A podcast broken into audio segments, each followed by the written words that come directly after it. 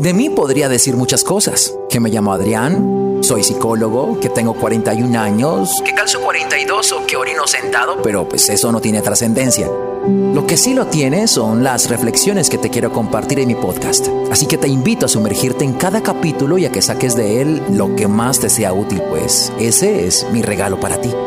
¿Estás listo? Empecemos.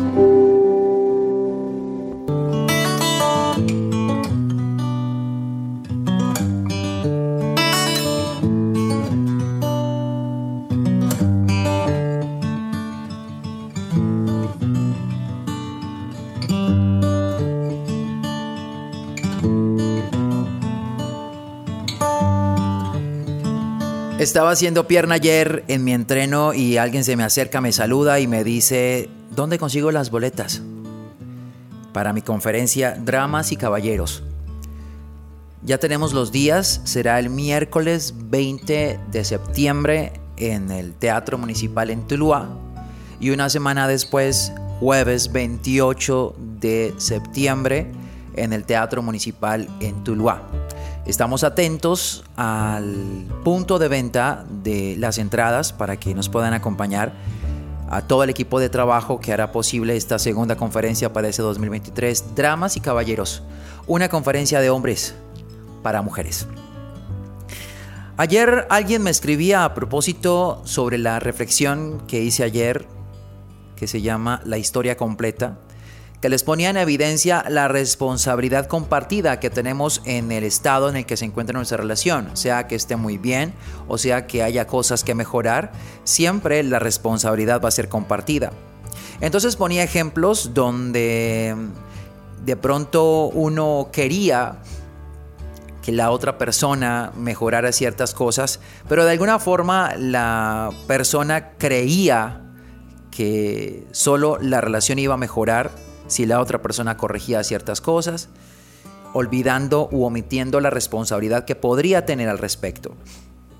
Entonces ponía el ejemplo y les hablé de una persona que me había escrito y me había comentado sobre cómo se eh, cuestionaba sobre la falta de solidaridad de su pareja a la hora de ayudar en las labores de la cocina y las labores en el hogar, porque tenían una niña, pero también la manera en la que ella trataba de hacer las cosas evitándole o ahorrándole a él el esfuerzo.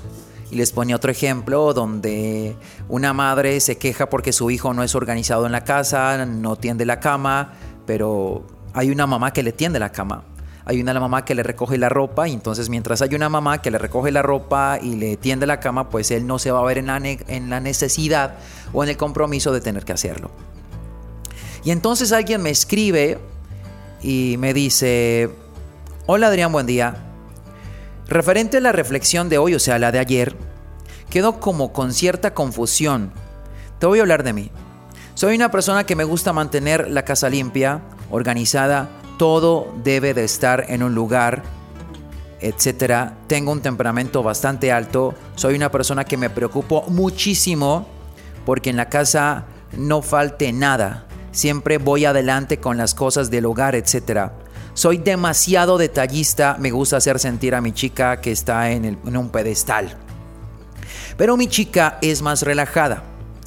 No es interesada en las cosas del hogar, ambos trabajamos, pero soy yo el que hago el 90% de las cosas del hogar. Tenemos nuestros disgustos, hablamos sobre las cosas y a veces siento que ella no quiere ser como yo y yo me quiero volver como ella, relajado, ella es más de en los tiempos libres disfrutar de la vida y yo soy más preocupado por buscar un futuro. Tengo un negocio el cual lo manejo los fines de semana, pero no tengo el apoyo de ella, ya que está cansada porque trabaja toda la semana. Para mí es difícil la situación. Sé que me estoy haciendo daño, pero no tengo ese coraje, ese amor propio para tomar determinaciones. Y posiblemente entramos en la misma dinámica, en la misma espiral, donde se piensa que si es la pareja, basado en este ejemplo, en este story time, eh, que sea la que se comprometa también a hacer cosas del hogar, entonces la relación va a mejorar. Y quisiera hablarle a esta persona en particular y comparto esta historia, esta historia pensando en que quizás hay otras personas que atraviesan una situación similar.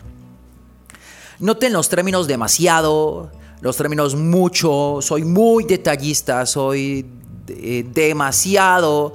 Estos términos significa que hay de más. Yo les he hablado en ocasiones sobre lo que es una sobredosis y es una sobreexposición de una dosis correcta. Tú puedes pensar que el médico te dice, tómate dos pastas de esto cada ocho horas y te toma cinco. Hay una sobreexposición de la dosis correcta. Si hay una sobreexposición significa que el efecto más allá de ser bueno o muy bueno va a ser malo. Entonces hay que pensar bien en términos demasiado. Soy demasiado detallista. Me preocupo demasiado por eh, que las cosas estén muy bien en el hogar. Ese demasiado implica un sobreesfuerzo. Ahora bien, si hay un sobreesfuerzo y la tasa al ratio podría ser un 100%, y tú tienes un sobreesfuerzo, pongámosle un 70%, le estás dejando a tu pareja el 30%, ahí ya hay un desnivel, pongámoslo de, este, de esta manera. Este demasiado es que tú te esfuerzas de más. Ahora bien, es necesario que en una relación para que se pueda disfrutar hay que hacer un sobreesfuerzo. Porque yo he compartido la idea de luchar, de esforzarse, de dar lo mejor de sí, pero este sobreesfuerzo, esta batalla que tienes que tener todo el tiempo para procurar y cargar la relación sobre ti, cosa de que si yo no hago eso, entonces la relación no va a funcionar. Dices que te preocupas un 90%, eso es demasiado. Y le estás ahorrando a tu pareja el 40%. Ahora, sabemos que las relaciones son intercambio de valor no es otra cosa más que eso. Pónganle todos los términos románticos lindos que quieran, pero al final es intercambio de valor. Yo voy a construir una relación con alguien, yo pongo sobre la mesa esto que tengo para ofrecer y la otra persona tiene que hacerlo. Y si no pone algo de valor, entonces descarte. No va a funcionar. Si tú quieres que funcione, pero a costa de que tú quieras que funcione, estar terminando sobre esforzándote, haciendo de más, para que funcione te vas a dar cuenta de que lo único que estás haciendo es desgastarte. Ahora, hablamos sobre poner tu pareja en un pedestal. ¿Tú sabes qué es un pedestal? Para que tú pongas algo por arriba, significa que tú tienes que estar por debajo. Si tú pedestalizas algo, lo que estás haciendo es ponerlo arriba. Y no es ponerlo arriba. Es que automáticamente cuando tú pones algo arriba, te estás poniendo abajo. Ninguna, ninguna, ninguna mujer va a querer un hombre que está por debajo de ella. Recuerden que les he hablado de la hipergamia. La hipergamia implica de que las mujeres siempre van a buscar dentro de las opciones que tienen lo mejor. O sea, van a buscar algo que esté a su nivel o más alto que ellas. Si tú te pones por debajo para ponerla a ella arriba, lo que estás haciendo es por debajeándote. No te va a mirar con admiración, no te va a mirar con respeto. Ahora bien, Habría en las relaciones cosas que no son negociables y cada relación podría constituir lo que creerían no son negociables. Tú eres un hombre que trabaja, eres un hombre proveedor porque dijiste que tratas de darle todo a tu chica.